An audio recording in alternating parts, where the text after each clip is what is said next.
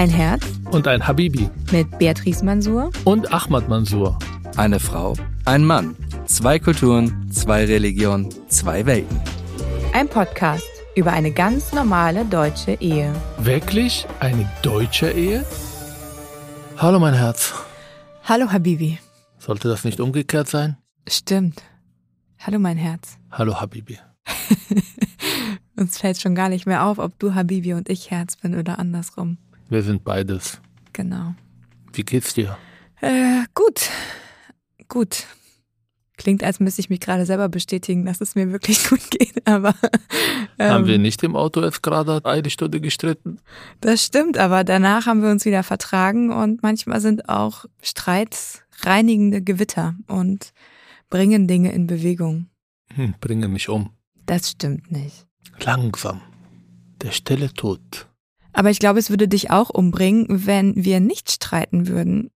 Nein. Doch. Warum?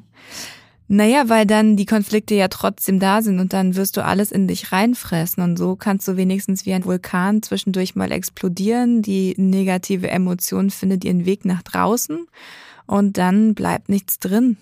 Ja, unsere Zuhörer und Zuhörerinnen haben jetzt ein Bild von mir irgendwie am Amoklaufen zu Hause und Sachen zerstören, was Nein. natürlich nicht stimmt. Mhm. Vulkan bedeutet einfach mal wutend sein. Genau.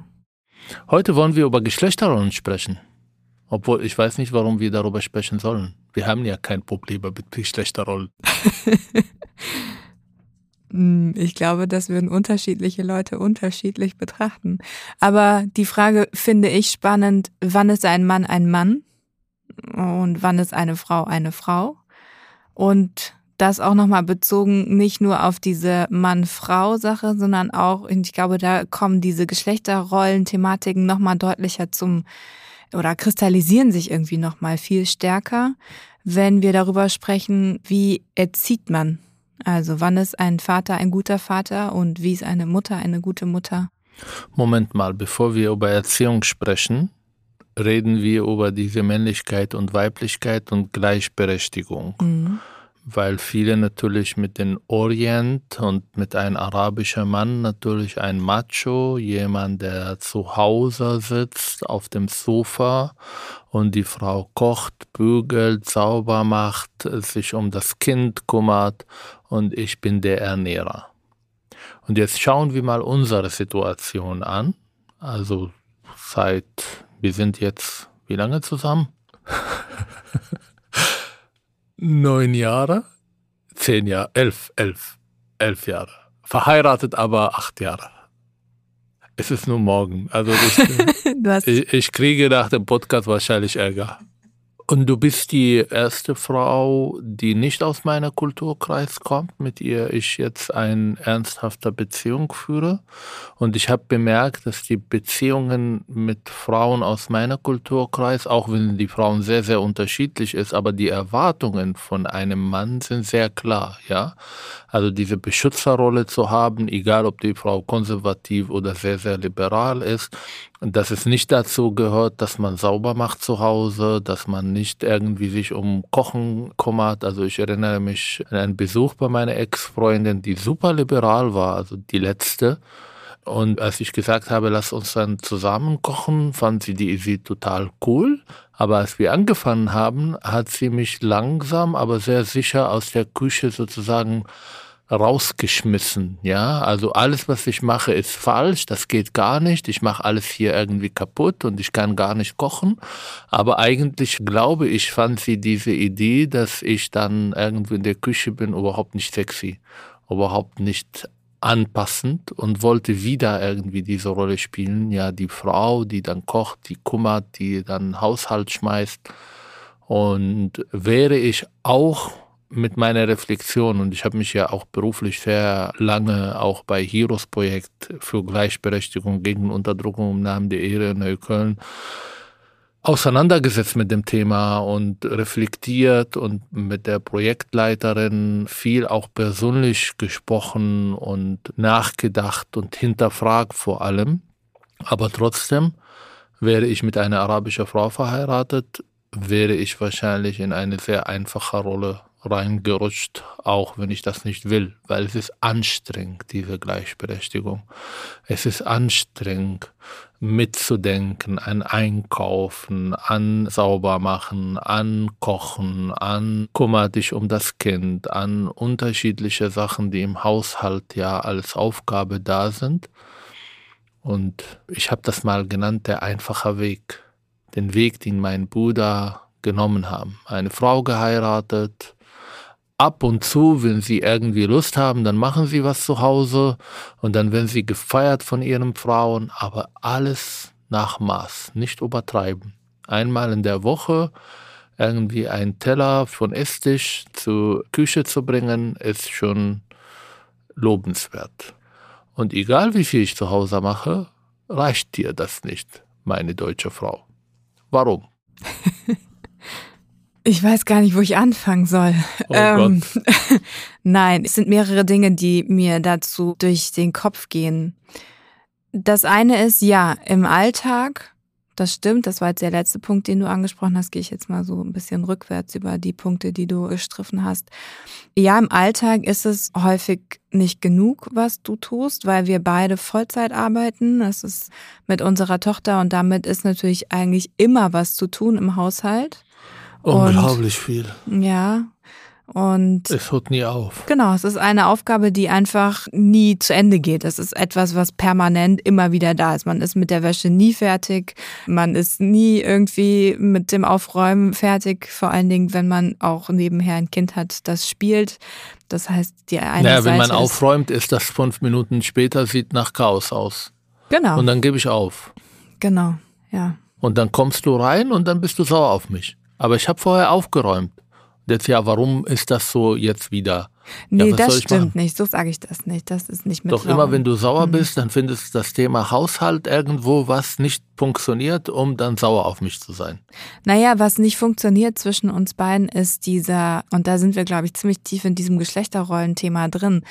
Du kannst es schlecht aushalten, wenn ich zu dir sage, Schatz, könntest du bitte das und das tun? Dann empfindest du das als ein Befehl von mir und dann fängst du an, innerlich dich zu wehren und findest es unmöglich und machst eigentlich an sich das Gegenteil weil dieses sich absprechen untereinander, was muss eigentlich getan werden? Ja, also was sind überhaupt die Sachen, die vielleicht heute auf der Prio-Liste stehen oder dass wir es aufteilen innerhalb von der Woche? Wer macht was? Funktioniert nicht, weil du nicht bereit bist, darüber überhaupt zu sprechen. Das ist für dich zu viel Planung, es ist zu viel langfristig, es ist zu anstrengend und diese sozusagen Befehle, ich nehme es mal in Anführungszeichen, von mir zu bekommen, nervt dich. Und deswegen habe ich einen ganz anderen To-Do-Plan im Kopf, was alles erledigt werden muss. Und auch, dass ich gerne abends einfach mal die Sachen fünf Minuten aufräume, die vom Tag irgendwie da rumliegen. Dann ist es am nächsten Tag schon nicht mehr zehn Minuten, sondern es sind wieder nur noch fünf Minuten. Ist ein Konzept, was du irgendwie nicht, was nicht funktioniert, verfolgen übrigens. möchtest. Moment Und mal, Moment mal.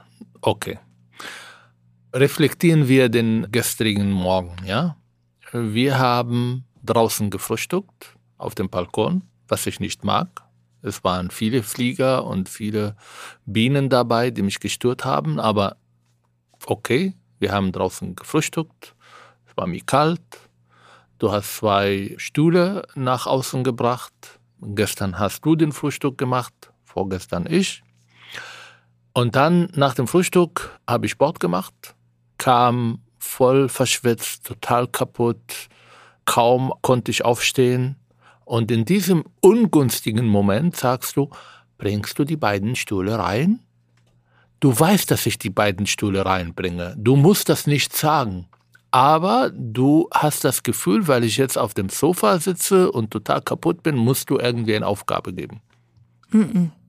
Nee, das war nicht, dass ich dir auch gesagt habe, du sollst es jetzt sofort machen, sondern es ging darum, dass ich ins Bad wollte, mich fertig machen wollte, weil wir noch rausgehen wollten. Und dieses Ich bin fertig und bin bereit rauszugehen, ist immer dieser Moment, in dem es stressig ist, weil du schon bereit bist rauszugehen, aber eigentlich noch 23 Sachen zu tun sind, damit wir überhaupt rausgehen können. Das heißt zum Beispiel eben den Balkon so zu verlassen, dass es auch anfangen könnte zu regnen zum Beispiel. Oder dass wir eben dann nicht am Abend noch den ganzen Kram irgendwie reintun müssen. Das ist aber für dich in dem Moment nicht wichtig und deswegen dachte ich, ich sage dir jetzt bitte bring die Stühle noch mit rein.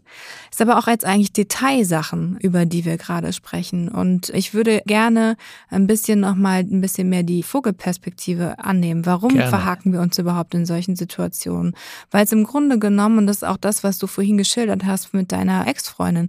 Es geht ein bisschen um diese wer übernimmt eigentlich Verantwortung für welche Bereiche Frage.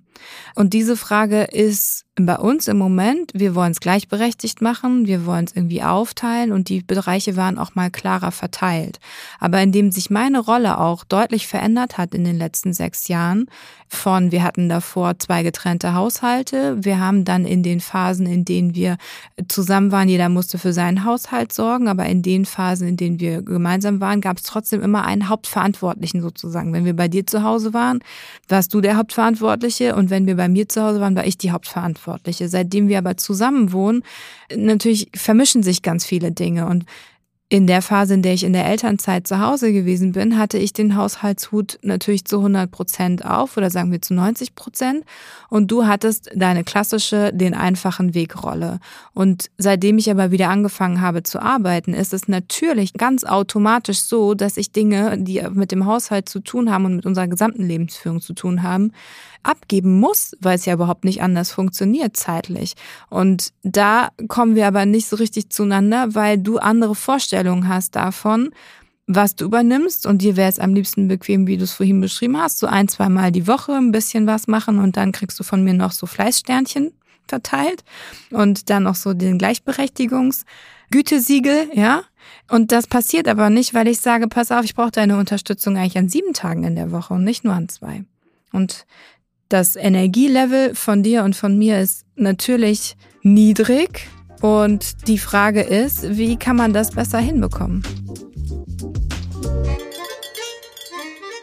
Ich glaube, das hat auch mit zwei Sachen zu tun. A, wir beide haben kaum Zeit wir beide finden es schade, die Zeit mit irgendwelchen organisatorischen, haushaltlichen Sachen zu verbringen, statt wirklich Qualitätszeit auch mit der Kleine zu verbringen oder am Wochenende irgendwas zu machen. Ich finde, wie gesagt, ich wiederhole das, wir haben viel zu viele Freunde, wir haben viel zu viele Aktivitäten, ist auch völlig in Ordnung, einmal in der Woche einfach auf dem Sofa zu sitzen nichts zu tun.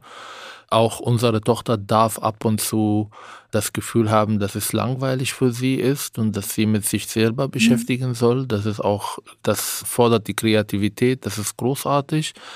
Auch diese müde sein kommt am Wochenende natürlich viel stärker, wenn man dann fertig ist, weil wir haben ja Abläufe zu Hause unter die Woche. Wenn ich dann da bin, dann entscheiden wir, wer die Tochter abholt von der Schule. Wenn sie da ist, dann ist es halt mit ihr zu beschäftigen, dann parallel auch zu kochen, dann aufzuräumen, dann vielleicht ab und zu, jetzt kommt das noch dazu, Hausaufgaben machen und wer sie ins Bett bringt. Und danach bleibt vielleicht eine Stunde für eine Netflix-Folge und dann bin ich so kaputt, dass nicht mehr geht. Aber auf der anderen Seite, mein Kompass ist anders. Ich bin anders sozialisiert. Ich weiß, ich mache jetzt auf Opfer und ich bringe meine Tradition und meine Herkunft nochmal ins Spiel. Aber mein Kompass ist natürlich diejenigen, mit denen ich groß geworden bin. Meine Familie. Ich schaue immer die Art und Weise, wie meine Eltern eine Beziehung geführt haben und wie ich eine Beziehung geführt habe. Du warst bei uns zu Hause. Es ist für meine Mutter eine Beleidigung, wenn wir nach dem Essen die Sachen überhaupt in der Küche bringen. Die findet das als Angriff auf ihre Rollenbilder. Sie will es selber machen. Mein Vater hat noch nie irgendwas gemacht. Also ich erinnere mich an seinen Satz, mach mal Tee, was er jeden Abend sagte. Oder ich habe Hunger und dann kam das Essen da. Er hat noch nie irgendwie sauber gemacht. Er hat noch nie irgendwie Staub gesaugt oder irgendwas an Wäsche gemacht. Er weiß nicht mal, wie die Waschmaschine funktioniert, ja. Und jetzt gucken wir unser Leben und ja, es ist nie 100 Prozent und das hat auch mit meiner ungleichberechtigten Sozialisation. Das hat aber auch mit der Art und Weise, wie ich arbeite. Ich bin viel unterwegs vor Corona gewesen, wieder unterwegs jetzt, obwohl ich das nicht mag. Ich arbeite nicht diese von 8 Uhr bis 16 Uhr im Büro sein, sondern es ist halt ständig irgendwie mit irgendwas beschäftigt und Abend hier ein Termin und Nachmittag hier ein Termin. Viel unterwegs sein und dann kommen diese Sachen noch dazu. Und wenn wir unser Leben jetzt anschauen, ja, was Wäsche angeht, was Geschirr, äh, was Aufräumen angeht, was Kochen angeht, was auch Sauberkeit angeht, dann sehe ich schon, dass wir bei 50, 50 Prozent. Wo du mehr machst, ist halt, glaube ich, die Betreuung der Kleine, Hausaufgaben, weil ich immer mit ihr streite, wenn wir das machen. Und diese ganze irgendwie auf die Metaebene, dass die Spielzeuge da sind, wo sie sein sollen, dass du von sich aus sagst, jetzt müssen wir aufräumen. Fünf Stunden bevor wir Besuch haben, am Wochenende müssen wir dann aufräumen, sauber machen. Und das machen wir immer gemeinsam. Oder liege ich falsch? Also mein Schatz, ich möchte gar nicht ähm, mein Herz ich möchte gar nicht auch jetzt den Hörerinnen und Hörern draußen vermitteln und vor allen Dingen aber auch nicht jetzt dir vermitteln, dass ich total unzufrieden bin. Hast du schon. Total Katastrophe Diese Bild ist. ist entstanden, das kannst du nicht zurückziehen. Der Achmann ist ja ein vielleicht ein bisschen zu Hause auf dem Sofa. Erwei erweitern. Darf ich Bitte es ein schön. bisschen erweitern? Nee, du sitzt nicht zu Hause auf dem Sofa. Zu wenig auf dem Sofa. Und ich Du sitzt zu wenig auf dem Sofa. Na gut. Also jedenfalls, ich glaube, ich bin an der Stelle sehr empfindlich und auch da, wenn du deine Sozialisation ins Spiel bringst, dann ist es genau richtig auch nochmal zu erinnern, dass hier zwei Menschen zusammenkommen, du und ich, die eben in total unterschiedlichen Lebenswelten sozialisiert sind, ja. Ich bin aufgewachsen in einem Elternhaus, was für die 80er Jahre schon sehr ungewöhnlich war, dass meine Mutter Vollzeit arbeiten gegangen ist und sich mein Vater der in der zweiten Ehe mit meiner Mutter verheiratet war, dort auch ganz anders als Vater und auch als Partner aufgestellt hat. In der ersten Ehe weiß ich aus den Gesprächen mit meinen älteren Brüdern, dass er eben auch eher so die klassische Männerrolle, die so in den 70er Jahren auch noch einfach verbreitet war und auch die Art und Weise, wie er sozialisiert war, dem entsprach, was er für sich reklamiert, was ein erfolgreicher und guter Mann ist. Ja, er geht viel arbeiten, er kommt voran beruflich, aber was mit Haushalt und Kochen zu tun ist, ist eher nicht so sein Ding. Das hat sich aber gewandelt, eben in der Art und Weise, wie er die Ehe mit meiner Mutter führt weil, glaube ich, auch meine Mutter einen sehr starken Drang dazu hat, selbstständig zu sein und eigenes Geld zu verdienen und zwar auch so viel Geld, dass sie eigenständig lebensfähig ist.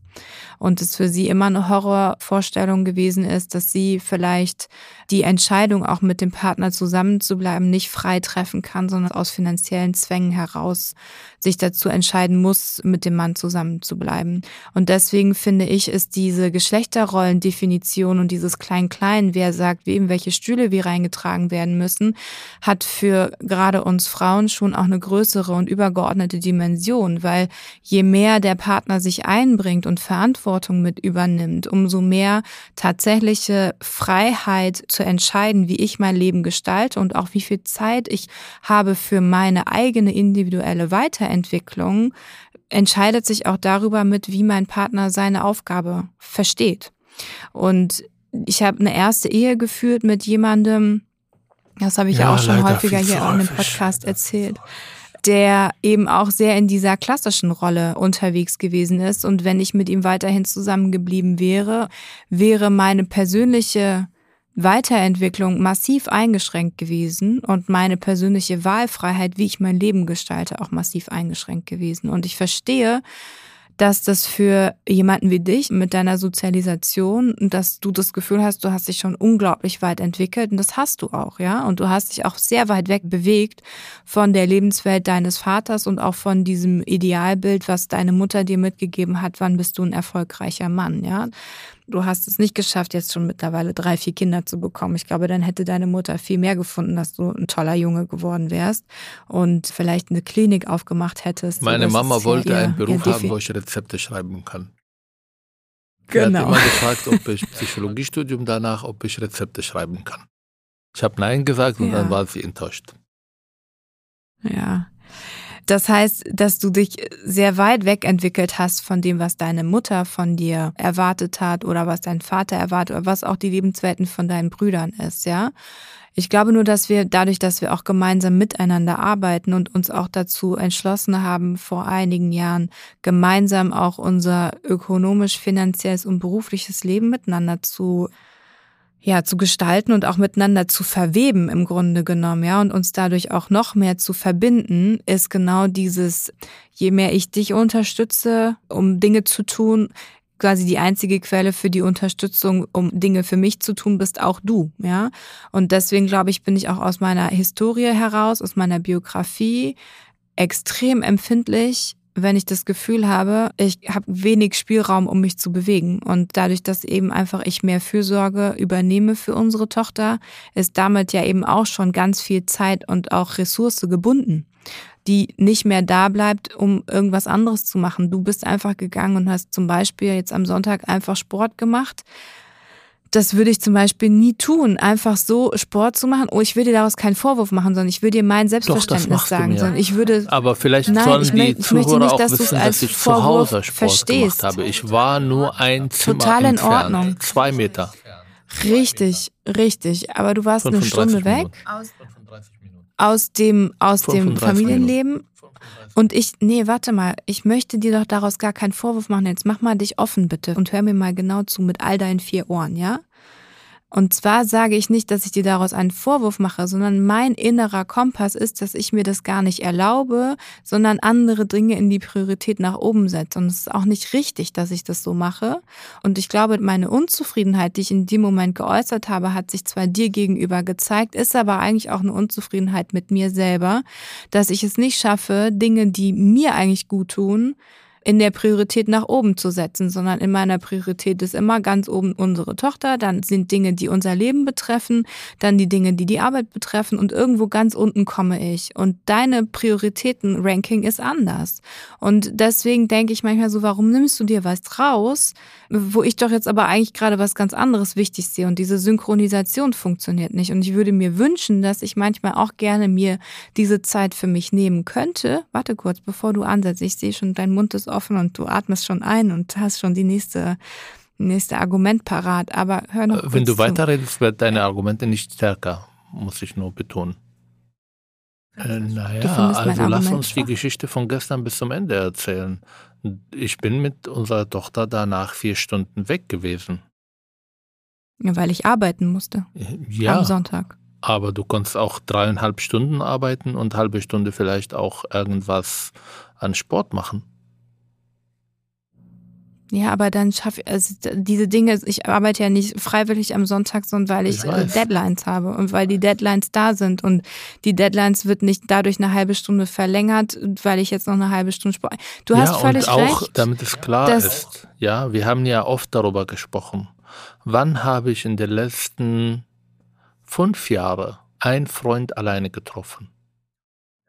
Entschuldigung, Häufiger. wann? Mit wem war ich unterwegs? Nochmal, nee, das Argument nehme ich nicht an. Das ist nicht, nee, weil das ist nicht fair und du hörst auch nicht zu, zu dem, was ich, ich gerade auch gesagt habe. Und ich erkenne habe. das Nein. auch. Bei uns beide gibt es diese, vor allem bei dir, dass durch die berufliche Tätigkeit, aber auch den Stress zu Hause und die Aufgaben, die da sind, weniger Zeit für sich da ist. Und ich bin bereit, darüber zu sprechen. Oh Gott, das fühlt sich wie in einer Paartherapie gerade. Darüber nachzudenken, wie wir als Familie dir mehr Zeit geben für dich. Ja, ich bin bereit, darüber nachzudenken aber dass wir ein Leben führen, der anders ist als diese Menschen, die irgendwie um 8 Uhr die Kinder in der Schule bringen und danach bis 16 Uhr arbeiten und dann sind beide da. Wir haben einen ganz anderen Job, wir haben ganz andere Aufgaben, wir haben ganz andere Stresslevel erreicht, auch mit unseren beruflichen Tätigkeiten. Und das macht die Sache nicht nur für dich, sondern auch für mich sehr, sehr schwierig. Wir unternehmen fast alles zusammen. Wir haben kaum Privatleben. Und wenn wir ein Privatleben, dann haben wir nur Freunde, die gemeinsam besucht werden oder zu uns kommen. Und ich glaube, dass wo eine gesunde Beziehung auch mal freie Räume für den Partner oder Partnerin für sich alleine sein sollen Und das müssen wir ein bisschen vielleicht auch planen. Aber wir sind beide nicht gut im Planen und Organisation.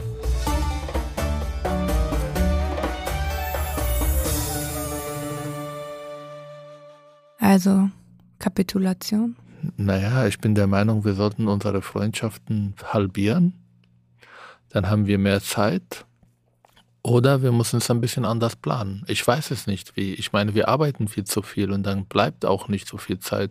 Und wenn die Kleine da ist, dann freuen wir uns beide irgendwie mit ihr Zeit zu verbringen und dann will man nicht was anders machen. Und wir kochen auch viel zu lang. Wenn wir ein Abendessen machen, dann, ich lese immer irgendwie auf Instagram Abendessen in 15 Minuten bei uns Abendessen durchschnittlich eine halbe Stunde nur die Planung und dann eine Stunde Essen. Ich bin nach zehn Minuten Eineinhalb fertig. Stunden Planung? Ich bin nach zehn Minuten fertig. Unsere Tochter ist nach 15 Minuten fertig und du bist nach einer Stunde fertig. Stimmt? Du isst langsam. Stimmt, ich esse langsam. Und dann gibt es eine Sattbank, wo ich mich hinlegen kann. Aber das ist ja auch die Qualitätszeit. Ich meine, aus diesem Abendessen machen wir ein Ritual, dass es einfach die Zeit ist, in der wir als Familie zusammen sind und uns Mhm. unterhalten. Von daher ist das ja auch keine verlorene Zeit, sondern es ist ja Zeit, die gut ist. Aber eine andere Frage vielleicht. Wir haben am Anfang über Geschlechterrollen auch in Bezug zur Erziehung. Hm. Und jetzt würde mich sehr interessieren, wie du mich als Vater siehst von einer Tochter. Ich muss immer wieder an diesen Freund denken. Wenn deine Tochter 18 Jahre alt ist und mit einem Freund nach Hause kommt, dann wirst du das Arabischsein in dir entdecken. Hm. Boah, ehrlich, also diesen Aspekt kann ich überhaupt nicht einschätzen.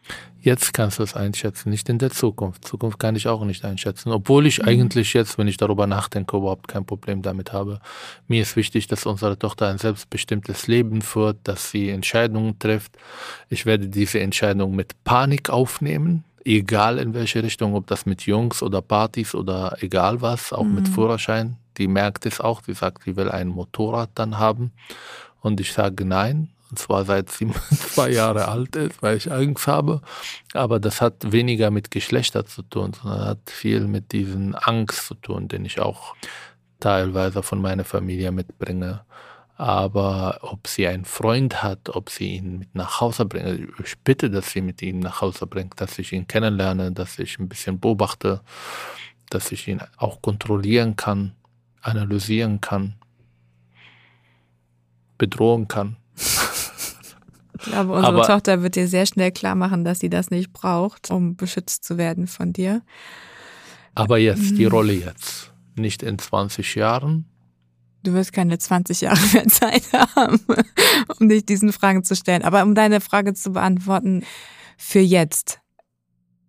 Ich nehme dich wahr als ein Vater, der da ist, der Interesse zeigt, der auch in die emotionale Verbindung geht. Mm, Jetzt kommt ein Aber. Nee, ich überlege nur gerade noch, was ich noch dazu sage. Ein Vater, der sehr liebt und sehr fürsorglich ist. Also, ah, ja, jetzt kommt ein Aber. Ich wusste es. Weil du solche großen Ängste hast. Wie soll ich das formulieren? Glaube ich, stehst du dir manchmal selber im Weg oder du baust manchmal irgendwie Distanzen auf, die eigentlich gar nicht sein müssten. Also, das Thema, eben sie dahin zu begleiten, dass sie bestimmte Dinge lernt, ja, also Fahrradfahren, weiß ich nicht, irgendwas, was halt mit der Außenwelt zu tun hat, ja, also nicht mit der Innenwelt, wo du das Gefühl hast, du hast alles unter Kontrolle, das ist total okay, sondern so dieses Begleiten nach außen und in der Außenwelt sie stark zu machen. Ich glaube, da gibt's noch Potenzial, wo du Nee, dich da gebe ich dir recht. Und das kannst. ist eine Angst, dass ich habe, der alles bestimmt manchmal auch. Und das ist mir bekannt und ich bin mir bewusst, dass es nicht in Ordnung ist, aber das hat weniger mit Geschlechterrollen zu tun. Es geht darum, wenn unsere Tochter in ein paar Jahrzehnten ihre erste Beziehung hat und einen Mann schaut und diesen diese Darf ich dich Beziehung zwischen unterbrechen? Ich glaube, Bitte. ich hänge gerade an dem Gedanken, weil du sagst, es hat nichts mit Geschlechterrollen zu tun. Ich würde sagen, es hat nicht nur mit Geschlechterrollen zu tun, hat auch nicht nicht mit Geschlechterrollen zu tun, weil das ist die Art und Weise, wie dein Vater in bestimmten Situationen sich verhält und damit hast du als Sohn deines Vaters vieles übernommen, ja, auch. Und die Art und Weise, wie dein Vater auch seine Liebe zeigt, ja, als Mann. Also welche Form gibt es, wie ein Mann, ein Vater seinen Kindern Liebe zeigen kann? und seine Fürsorge und auch seine väterliche Verbindung zeigen naja, kann. Wir mussten krank werden, um Aufmerksamkeit zu bekommen. Aber da sind wir weit weg davon entfernt. Nee, das meine ich auch gar nicht, dass die Dinge sind wie mit deinem Vater, aber das ist rudimentär übrig geblieben mit dieser Angst, dass du auch über dieses unglaublich viel Angst haben, ist das auch ein Mittel zu zeigen, wie groß deine Liebe ist, weil dann ja auch damit der Verlust oder dass ihr irgendwas passiert, die Sorge um sie natürlich auch groß ist. Das ist der Punkt, den ich sagen wollte. Glaube ich nicht. Ich glaube, dass diese Angst einfach pathologisch ist. Das hat mit Rollenbildern nichts zu tun. Sondern es ist eine Angst, den werde ich auch bei einem Sohn haben, den werde ich bei allen haben. Und ich glaube nicht, dass meine Liebe nur begrenzt auf Angst und Sorge machen, sondern sie ist auch im Alltag da ist. Ich habe auch nicht gesagt, sie ist nur begrenzt auf Sorge und Angst. Ich habe gesagt, dass das ein von anderen Mitteln neben denen es, die es auch gibt, ist das ein Mittel, wie du verstanden hast, wie auch Liebe vermittelt wird indem man Angst hat um jemanden und die auch diese Angst auch zeigt. Ich verstehe immer noch nicht, was das mit Geschlechterrollen zu tun. Also was ich unter Geschlechterrollen verstehe, mhm. um jetzt meine Kultur hier in der Mittelpunkt zu stehen, eifersüchtig zu sein, dir Vorwürfe zu machen, wenn du Kontakt mit anderen Männern zu haben. Diese Vorstellung von Ehre, dass ja meine Frau nicht sich in Situationen begeben soll oder auch meine Tochter, wo ihr Ruf und Anerkennung in der Community in Gefahr wäre, Jungfräulichkeit, Kontakt zum anderen Geschlecht, ja, nicht zu Hause zu machen, der Ernährerrolle zu haben, diese Beschützerrolle und das ist nicht da mhm. würde ich sagen. Also vielleicht ja. kannst du mich widersprechen, aber mhm. ich habe das Gefühl, das ist nicht da. Auch wenn ich dir gerne widerspreche, aber hier widerspreche ich dir gar nicht. Nee, das ist wirklich nicht da. Und vielleicht war das auch bei meiner Aufzählung vorhin irgendwie gar nicht präsent, weil es wirklich überhaupt nicht da ist und für mich auch gar kein irgendwie Punkt war zu sagen, das fehlt. Also das ist quasi etwas Positives, weil es nicht da ist. Und es stimmt auch, wenn ich das nochmal so reflektiere, das sind alles Punkte, die waren viel präsenter in meiner ersten Ehe. Gerade Thema Eifersucht, aber auch wie ich mich kleide, wie ich mich verhalte und auch das klingt total blöd, wenn man das so sagt, aber so diese Wahrnehmung und Abgrenzung, ja, was ist für eine Frau okay? Und sich auch als Frau wahrzunehmen und zu sehen innerhalb auch der Gruppe, war da stärker, als ich das mit dir empfinde. Absolut. Also ich glaube, wir haben die Situation einmal gehabt, wo eine Tante von mir Bemerkungen gemacht, warum du kurze Hose trägst. Mhm in 40 Grad Hitze und das wäre eine Beleidigung von meinem Vater und da wusste ich ganz genau, mhm. wie ich auch reagiere. Ich habe mhm. gesagt, das ist nicht ihre Entscheidung, das ist nicht die Entscheidung von meinem Vater, sondern es ist deine Entscheidung, also die Entscheidung von meiner Frau und die darf machen, was sie will und kleiden, wie sie sich wohlfühlt und das ist nicht meine Aufgabe, irgendwas dazu zu machen. Aber um eine andere Ebene zu erreichen, es geht nicht mehr um Ehre, es geht nicht nur um Pascha sein, es geht nicht um den einfachen Weg, die viele in meine Kultur oder sage ich mal in meine Familie wählen und auch gehen. Es geht um den nächsten Level. Mhm. Es geht um den Level, wo es um Kleinigkeiten geht, weil ich merke, du bist immer noch nicht zufrieden und du bist immer noch nicht 100% überzeugt, dass du das, was du gesucht hast und dass das, wie du eine Partnerschaft vorstellst. Und da, wo ich das verstanden habe, konnte ich daran arbeiten. Mhm. Auch diese finanzielle Unabhängigkeit, ja, die, glaube ich, ist komplett da. Ich glaube, ich bin der große Verlierer, wenn wir uns trennen weil es fast mehr als nur gleichberechtigt läuft zwischen uns, was finanziell angeht. Ich habe noch nie irgendwie eine Frage gestellt zu Einkäufe, die du machst oder irgendwie gefragt, mit wem du heute Abend ausgehst oder warum du mit dem und dem telefonierst oder keine Ahnung, das interessiert mich nicht. Ich habe eine Vertrauensebene und die sind mir wichtiger als irgendwelche Eifersüchtereien, die dann entstehen können. Aber diese nächste Level, und das habe ich noch nicht verstanden. Mhm. Oder habe ich verstanden und ich denke, das ist so komplett anstrengend, dass ich das nicht verstehen will. Hm, ich glaube das Letzte. Ja, das bedeutet mehr Arbeit zu Hause, oder? hm. Nein? Doch, vielleicht. Oh Gott, was bedeutet das jetzt?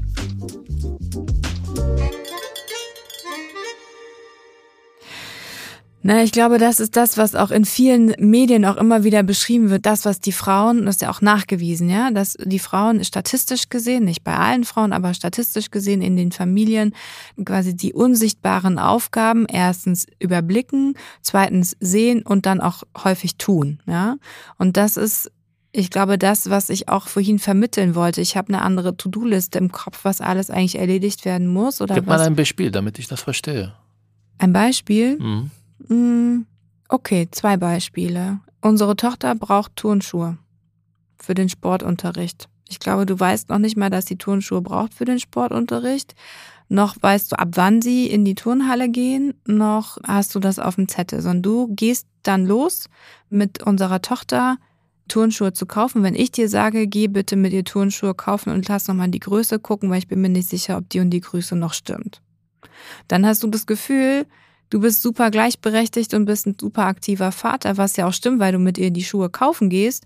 Aber den Die Impuls, dir danach nicht gefallen, muss ich sagen. das ist mir egal. Der Impuls aber muss erstmal von mir kommen. Das heißt, meine kognitive Leistung ist zu überblicken, okay, ab wann muss ich dir sagen, dass du mit dir Schuhe kaufen gehst? Oder wenn du es nicht schaffst, dann muss ich selber einplanen. Das gleiche ist, wie wenn du einkaufen gehst und es gibt bestimmte Sachen, die nicht da sind. Wir waren jetzt zwei Wochen nicht wirklich gut einkaufen, weil einfach keine Zeit da war und so langsam gehen Weil die ich unterwegs war. gehen die Vorräte aus, aber du warst auch am Samstag einkaufen, aber du hast halt nicht vernünftig geschaut, was wir sonst noch so brauchen, sondern du bist halt nur in den Supermarkt gegangen mit der minimalsten quasi Liste im Kopf, was du jetzt impulsiv gerade brauchtest, aber du hast nicht nochmal im Blick gehabt, ach, ich muss noch den ganzen anderen Rest auch nochmal schauen, weil heute kommen wir nicht nochmal dazu, nochmal in den Supermarkt zu gehen und nochmal quasi den Großeinkauf zu machen. Noch ein Beispiel, Thema ist mit der Wäsche. Du wäschst Wäsche, das ist super. Und das finde ich auch wirklich eine Entlastung. Aber die Wäsche aufräumen, also es gibt einen Stau dann häufig irgendwie zwischen Trockner und Waschmaschine. In der Waschmaschine wartet seit mehreren Stunden gewaschene Wäsche, weil der Trockner nicht ausgeräumt wird und dann von da wieder quasi weiter oder eben auch im, ja, also ich will es nicht zu groß machen, aber das sind eben die Punkte zu äh, Ich gehe nicht überblicken. aktiv im Bad, um zu schauen, was da noch ist, sondern ich erledige diese Aufgabe, wenn ich beim nächsten Mal im Bad bin. Ja, aber dann hast du häufig dann, wenn du beim nächsten Mal im Badbusiness so en passant machen möchtest, keine Zeit, weil irgendwas anderes ist oder keine Lust und so bleiben die Dinge dann eben liegen. Und unter der Woche ist einfach durch die Schule, und das ist schon eine Veränderung jetzt zum Kindergarten, und ich glaube, das erklärt auch so meine Angespanntheit innerhalb der letzten Wochenenden, seitdem unsere Tochter jetzt in der Schule ist, ist unter der Woche einfach ganz wenig Zeit für solche Sachen, ist ganz, ganz eng. Und ich muss auch noch eine Stunde früher aufstehen als vorher. Das ist auch etwas, ich bringe sie immer zur Schule. Ich stehe immer mindestens ein bis zwei Stunden vor dir auf. Und damit ist auch mein Energielevel am Abend entsprechend einfach noch niedriger. Und da habe ich unter der Woche einfach keine Kapazität. Im Moment geht es auch nicht mit unserer Tochter nach der Schule noch einkaufen zu gehen. Das bedeutet, ich muss quasi alles in diese Zeit, während sie in der Schule ist, in denen ich eigentlich die Zeit habe, um zu arbeiten, muss ich eigentlich auch noch, und das habe ich jetzt häufig gemacht, dann am Morgen noch einkaufen zu gehen, zu überlegen, was wir sonst noch so brauchen, Wäsche nochmal aufräumen und so weiter, solche Sachen. Und das fehlt mir dann hinten raus bei der Arbeit die Zeit und Fehlt uns beide. fehlt uns beiden. Und dementsprechend ist so ein Druck dann auch auf diesem Wochenende, wo ich dann das Gefühl habe, ich würde gerne da eigentlich ganz vieles vorarbeiten, damit ich die Sachen unter der Woche einfach nicht noch mitschleppe. Hast du es verstanden? Ja, aber es ist unglaublich viel. Aber vielleicht haben alle Familien das und die machen uns jetzt irgendwelche Luxusprobleme, die allen haben. Es kann immer besser sein, aber ich glaube, die Prioritäten liegt nicht beim Einkaufen und sie liegt auch nicht bei einem super sauberen Haushalt, sondern es liegt vor allem in der Beziehung und in der Qualitätszeit mit dem Kind und dass man auch, und das glaube ich in dieser Kultur komplett unterschätzt, einfach auch nicht ab und zu, sondern viel mehr Zeit zum Ausschalten, zum nichts tun. Und es wird immer Aufgaben geben, die nicht erledigt werden. Aber eine Frage dazu. Frauen in deiner Kultur, und jetzt sage ich bewusst dieses deine Kultur, also denk an deine Cousinen, an deine Schwester und so weiter. Gibt es wirklich da das Bild, dass die auf dem Sofa ausschalten und nichts machen? Die Männer ja. Nee, die Frauen. Ich habe gerade nach den Frauen gefragt. Ich glaube schon, mehr als bei meiner Mutter, aber immer noch nicht genug. Ich meine, die meisten Frauen in meiner Familie arbeiten wieder. Also es ist nicht so, dass sie nur zu Hause und Hausfrauen sind, sondern sie gehen arbeiten, die arbeiten auch Volltime. Sie übernehmen alles zu Hause, das heißt, es ist viel mehr belastend als die Generation von meiner Mutter. Es kommt der berufliches Leben und dann noch Haushalt dazu. Aber viele holen sich ja große Hilfe. Das heißt, bei den meisten gibt es jemanden, der einmal in zwei Tage kommt und viele Sachen auch erledigt. Und dann haben sie Zeit mit ihren Handys ein bisschen Bilder zu machen und sagen, wie toll ihr Leben ist. Und bei den Männern, also bei all meinen Brüdern, bei all meinen Freunden, gibt es jeden Tag mindestens zwei Stunden, wo sie unter Männer sind. Und das habe ich gar nicht mehr. Hm.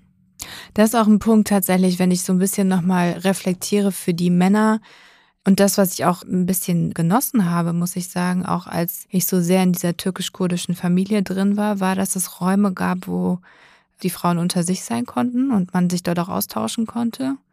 Nur unter Frauen und die Männer auch unter sich sein konnten. Und ich glaube, das ist einer der Aspekte, die jetzt bei allen negativen Aspekten, die sonst so Geschlechtertrennung irgendwie mit sich bringen, aber diese Räume, diese Sozialräume, ne, miteinander tun. Ja, aber man kann auch Spaß haben, ohne Geschlechtertrennung zu machen.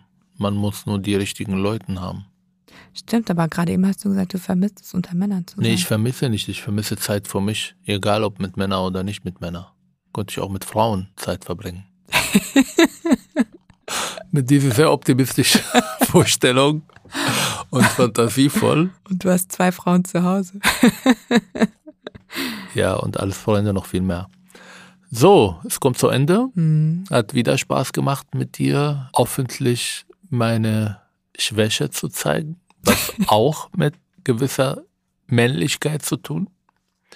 Wir freuen uns immer, wenn ihr uns schreibt, hm. wenn ihr uns abonniert, überall da, wo Podcast gibt und wenn ihr uns E-Mails schreibt, die meine Frau beim letzten Folge falsch wiedergegeben hat. Wie lautet unsere E-Mail?